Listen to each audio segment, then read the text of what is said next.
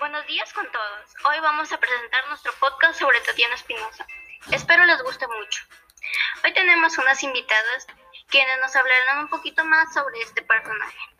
Nuestra primera invitada es Daniela. ¿Qué nos puedes contar sobre Tatiana Espinosa? Gracias, Andrea.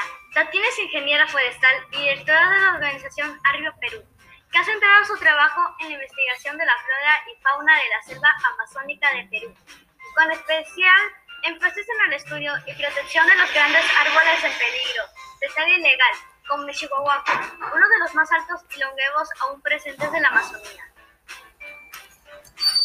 A continuación, nuestra compañera Maffer nos va a contar más información sobre Tatiana Espinosa. Sí, Andrea, el premio otorgado a Tatiana Espinosa, fundadora de la ONG Arbio Perú, es reconocimiento a la labor de conservación ambiental que desarrolla en la cuenca del Río de las Piedras, en Madre de Dios, protegiendo bosques donde las amenazas de deforestación son cada vez mayores. En el lugar ha realizado inventarios de árboles en peligro de tala ilegal, así como monitoreo de aves, mamíferos, anfibios y reptiles. La investigación de las especies que ahí se mantienen protegidas es uno de sus principales enfoques por la importancia que tiene para el equilibrio de la, del ecosistema. Gracias, Mafar. Nuestra compañera Daniela nos dirá un poquito más sobre Tatiana Espinosa.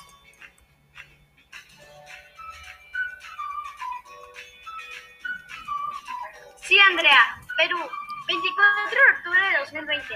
En medio de la minería tan ilegal y deforestación por monocultivos, en Madre de Dios, Tatiana Espinosa sorprende con una guerra que parece imposible. Ella busca proteger 916 hectáreas de bosque en una de las regiones más amenazadas del Perú y que además es atravesada por la carretera interoceánica.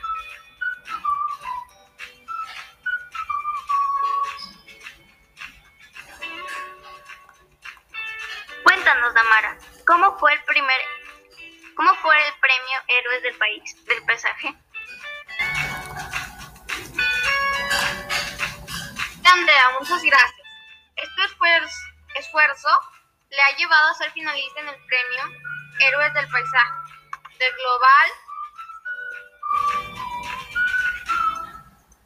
Landscape Forum, otorgado a personas, comunidades y organizaciones que promueven la defensa y conservación de los territorios vulnerables y de la depredación de especies naturales.